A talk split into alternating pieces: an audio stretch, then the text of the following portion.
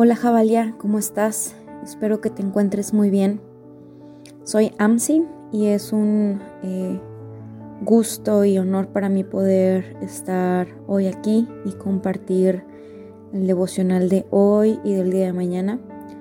Eh, creo que hemos eh, iniciado el año de la mejor forma, buscando a Dios con todo nuestro corazón, dándole lo mejor a Él de cada uno de nosotros. Y mi oración para mí y para ti eh, es que el Espíritu Santo siga alumbrando nuestra mente, nuestro entendimiento, nuestro corazón. Que Él encienda la luz eh, para que toda mentira sea expuesta a la verdad de Cristo Jesús para que cada área de nuestro corazón, aún esas que no estamos conscientes que, que, están obscuras, que están llenas de suciedad, que están, han sido construidas eh, fuera del fundamento de Cristo, que este tiempo el Espíritu Santo con su amor y con su verdad eh, llene nuestras vidas y que, que, tú y yo podamos iniciar este año eh, no solamente escuchando y, aprendiendo, sino realmente viviendo, viviendo cada uno de estos fundamentos que, que, hemos estado viendo y que seguiremos viendo. Que la palabra de Dios realmente nos transforme y que este año y a lo largo del 2023 nuestra vida misma pueda glorificar a Dios eh, a través de, esa obediencia y esa rendición humilde de un corazón entregado a Dios, eh, que podamos ser cada vez más como Jesús. Y creo que, esa es la obra que solamente el Espíritu Santo puede hacer, pero que es una responsabilidad personal que tú y yo tenemos como hijos de Dios, como iglesia, de abrazar esa humildad y esa obediencia para eh, caminar en afirmando estos fundamentos en nuestra vida. Y pues bueno, eh, estos días voy a estar hablando contigo acerca de la justificación. Este, honestamente es mi segunda grabación. en la primera tuve que pararla porque Dios me, me quebró Em, y sé que Él va a hablar a nuestros corazones y Él va a hablar a tu vida en, este tiempo. Y eh, pensaba como cuál es, como una característica que, podemos pensar inmediatamente, cómo podemos describir eh, que somos cristianos o que un cristiano es cristiano. Y no sé, las veces que yo he hecho esta pregunta o que he escuchado entre pasillos, es como lo primero que se viene a nuestra mente es que un cristiano es una persona que, cree en Jesús y que sigue a Jesús, ¿no? O que un cristiano es una persona que ha sido salva y que ahora tiene vida eterna. Entonces, cuando esta vida en la tierra, en el planeta Tierra se termine, son aquellos que, tienen la seguridad de una eternidad. Pero creo que es, es más correcto eh, poder decir que un cristiano es una persona que ha sido justificada, es una persona que ha sido perdonada y que ahora es vista por Dios como, como justo, como justa. Si nos vamos a, eh, un diccionario, eh, podemos ver la definición de justificación y dice que es, es una noción que permite referirse al proceso y el resultado de justificar. Este verbo, el de justificar, está vinculado a demostrar una cosa con pruebas, a explicar una acción o un comportamiento en base a ciertos motivos o a probar que una persona es inocente de aquello a lo que se le atribuye. Hemos sido justificados. Tú y yo hemos sido perdonados, hemos sido mostrados como inocentes delante de Dios, no porque realmente lo seamos, no porque realmente eh, nuestras obras hayan alcanzado un grado de santificación, de santidad, un grado de, buenas obras, eh, no porque eh, vayamos a la fundación y amemos y hagamos estos viajes misioneros y vayamos a la iglesia y digamos que tenemos una vida, una vida piadosa. Nada de lo que tú y yo podamos hacer pueda, puede ganar eh, ese perdón de Dios. Nada de lo que tú y yo podamos eh, lograr en esta vida eh, puede, puede ganar esa justificación, en el que tú y yo hoy podamos ser vistos como Dios, como unas personas justas. Nada. Solamente la fe. Y a través de la fe y lo vamos a ver en, Romanos. Eh, quiero empezar leyendo Romanos 4 eh, del versículo 17 al versículo 25. Te lo voy a leer por si no tienes Biblia ahí en donde estás ahorita y dice, delante de Dios, ah bueno, dice, tal como está escrito, te he confirmado como padre de muchas naciones, habla de Abraham. Así que Abraham creyó en el Dios que da vida a los muertos y que llama las cosas que no son como si ya existieran. Con toda esperanza Abraham creyó y esperó, y de este modo llegó a ser padre de muchas naciones, tal como se le había dicho. Así de numerosa será tu descendencia. Verso 19 dice, su fe no flaqueó aunque reconocía que su cuerpo ya estaba como muerto, pues ya tenía unos 100 años, y que también estaba muerta la matriz de Sara. Ante la promesa de Dios, ante la promesa de Dios no vaciló como un incrédulo, sino que se reafirmó en su fe y dio gloria a Dios, plenamente convencido de que Dios tenía poder para cumplir lo que él había prometido. Por eso se le tomó en cuenta su fe como justicia. Y esto de que se le tomó en cuenta no se escribió solamente para Abraham, sino también para nosotros.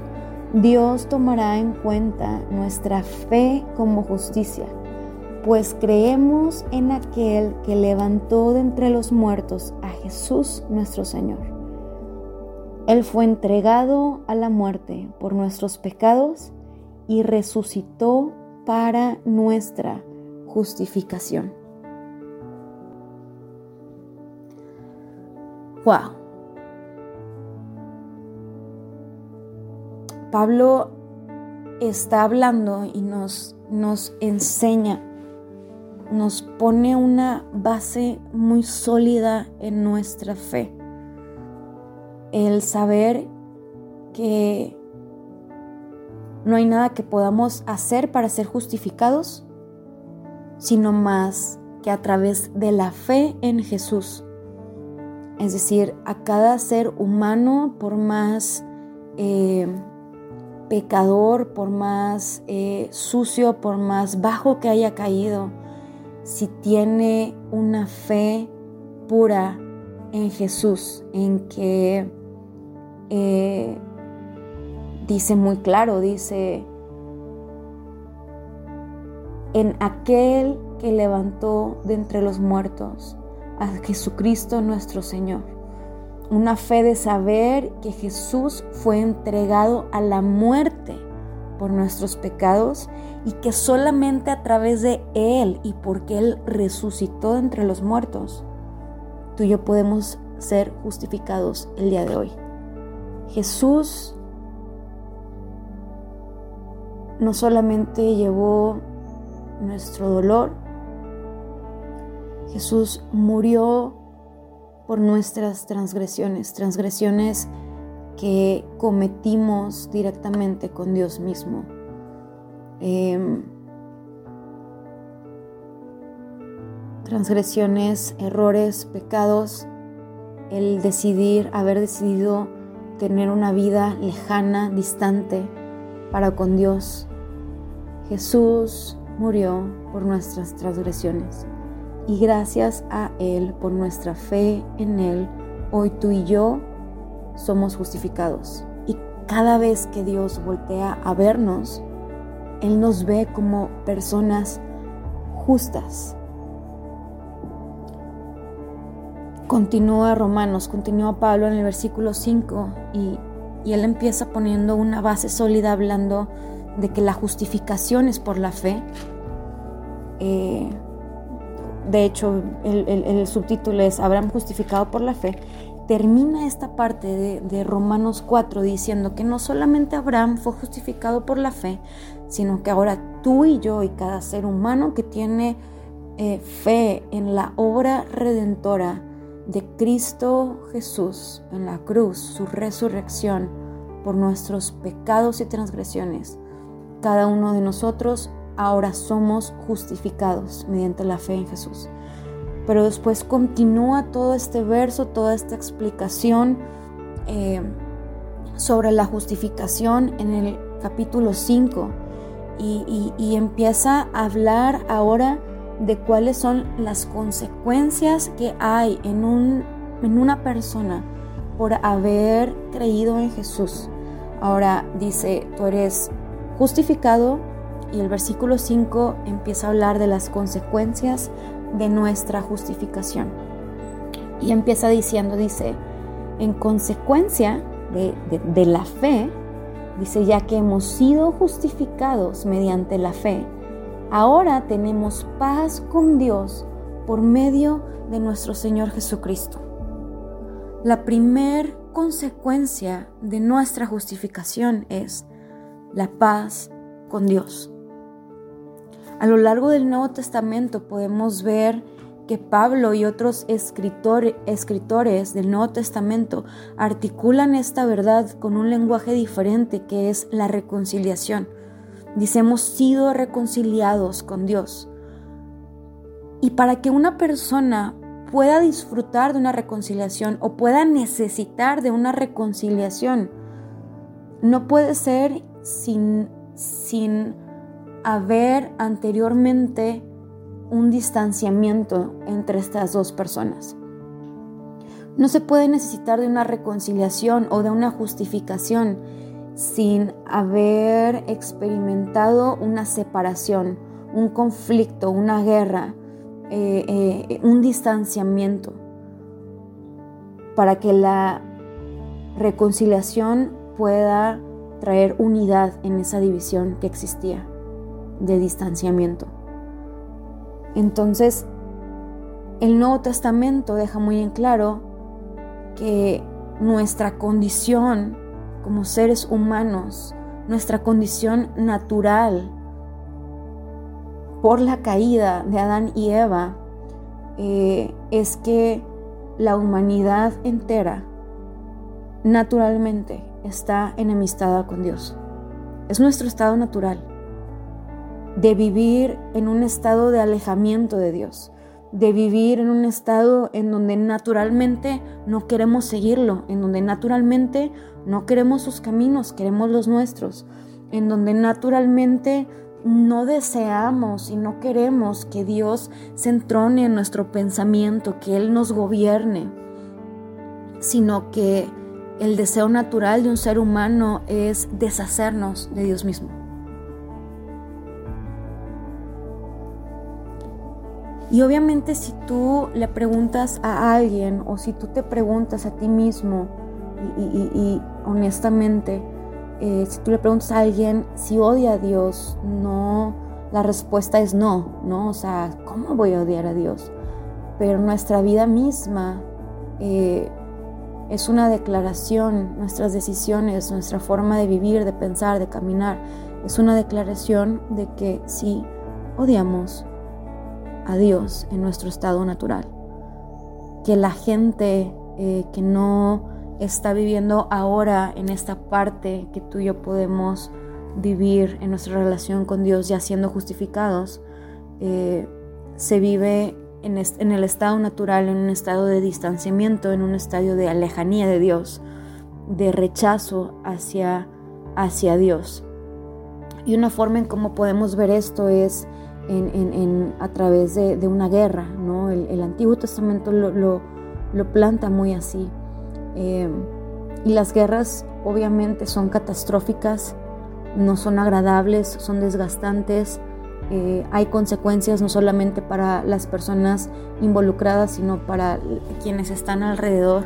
Probablemente México no es un país que ha estado en guerra y no se involucra, eh, eh, no se involucra, ¿no? no se ha involucrado a lo largo de la historia, como por ejemplo Estados Unidos, la guerra actual que, está entre Rusia y Ucrania, pero una guerra eh, trae mucho catástrofe y aunque México y nosotros no estamos tan conscientes de eso porque no lo hemos vivido en carne propia, aún así se siente a nivel mundial esta tristeza, aún así la economía es afectada, aún así eh, eh, escuchas las historias de lo que se vive en la guerra y, es un luto y es un dolor y es algo nada agradable. Em, escuchaba un relato de, una persona que le tocó vivir la Segunda Guerra Mundial. Él está, él está estando en Estados Unidos y, relata de, de, esta sensación en donde él estaba entre las calles jugando con sus amigos y de repente, de un momento al otro, el ambiente de las calles se transformó. Porque dice que las mujeres salían de las casas con sus sartenes eh, tocándolos con una energía, eh, eh, con una singular alegría, gritando, se acabó, se acabó, con una euforia que no solamente estaba gobernando sus corazones, sino con una euforia que em, transformó el ambiente del aire porque se estaba anunciando la paz, que la guerra se había acabado.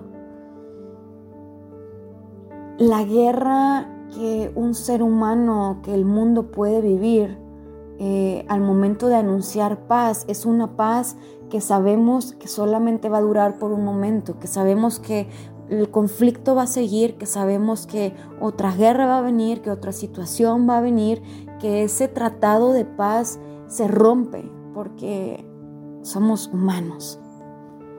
Pero cuando Dios declara la paz, cuando Dios hace un tratado de paz con una persona, nadie agita más la espada otra vez.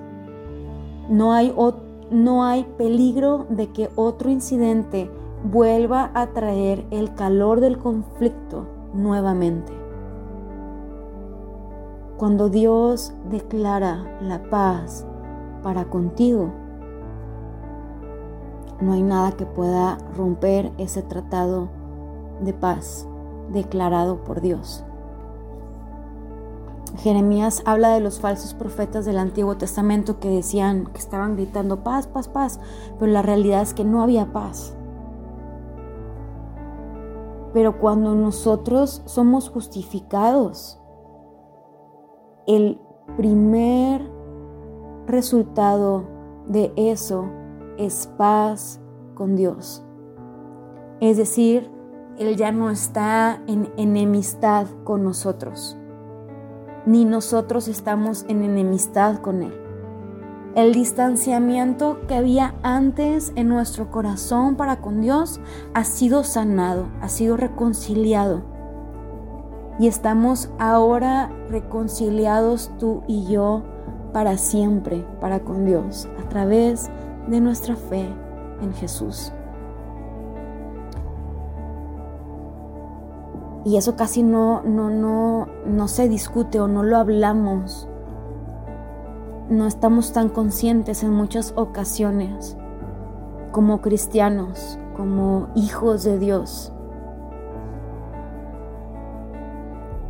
La, la importancia de que tú y yo estamos en paz con Dios.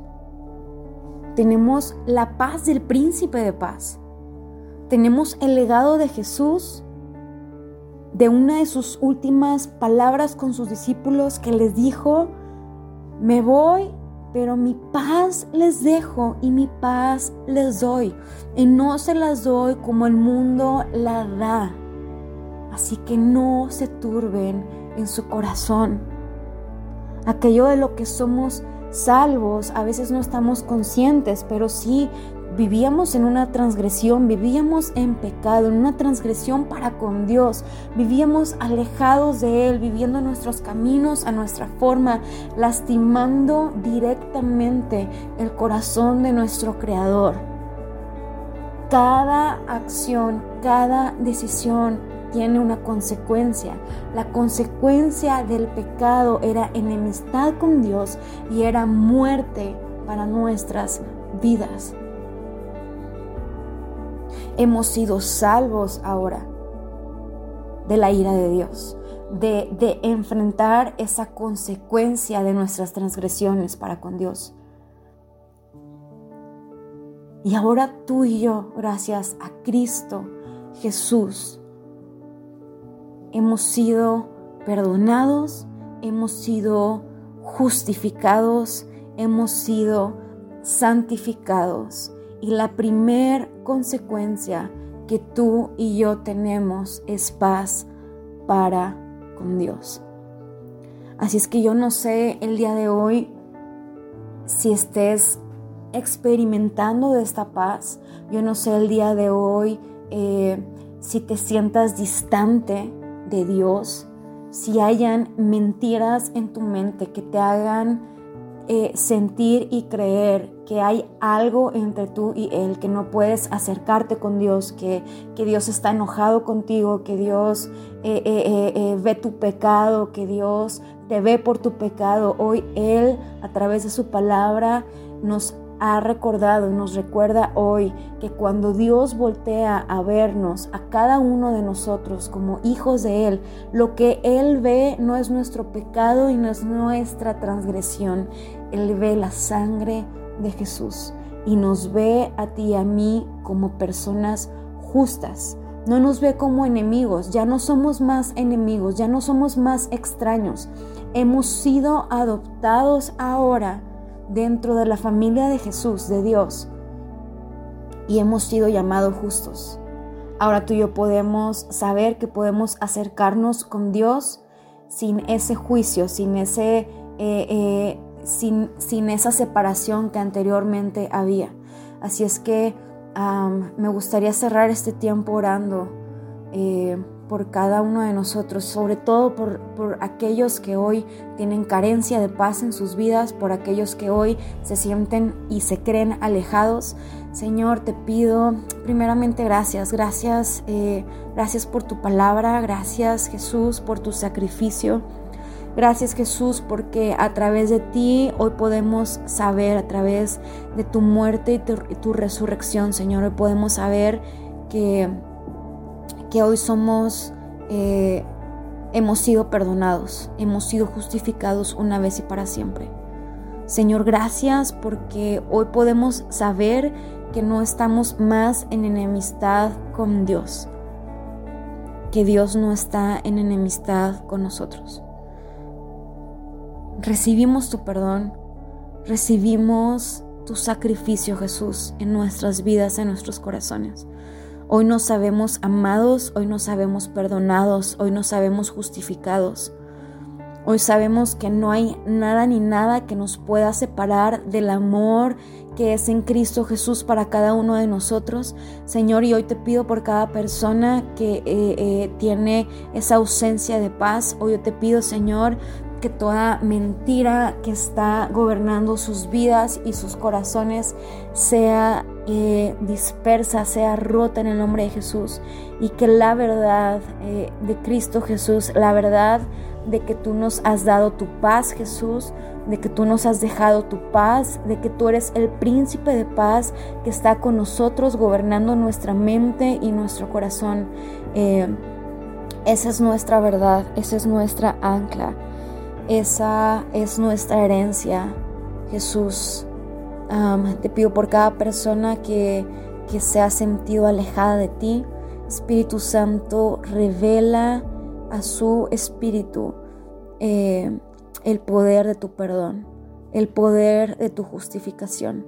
Y te pedimos, Señor, que nos enseñes y nos ayudes a caminar estos días eh, como esas personas justas, sabiendo que hemos sido reconciliados con Dios y hemos sido llamados también a reconciliar a aquellas personas que están en enemistad con Dios el día de hoy. Gracias Dios porque tu misericordia, porque tu perdón, porque tu amor nos ha alcanzado. Gracias porque podemos hoy disfrutar de esa paz que tú nos das. Porque podemos hoy, Señor, saber que la consecuencia de nuestras transgresiones y de nuestros pecados la ha llevado Cristo Jesús. Y que gracias a Él, Señor, hoy podemos acercarnos confiadamente a tu trono, sabiendo que en ti encontraremos todo lo que hoy necesitamos, Señor, ese oportuno socorro. Dios, anhelamos amarte cada vez más, anhelamos eh, que tú te entrones en nuestras vidas, que tú gobiernes nuestras vidas, que tú gobiernes nuestra mente, Señor, que ya no, eh, que seamos conscientes, Dios, y hablemos hoy en nuestra vida que, que te anhelamos en cada área de nuestra vida, Señor. Porque ya no estamos enemistados contigo, porque ya no estamos caminando lejos de ti, hoy caminamos cerca de ti, buscando tus caminos, buscando tu corazón, buscando que tú gobiernes cada área de nuestras vidas, Señor.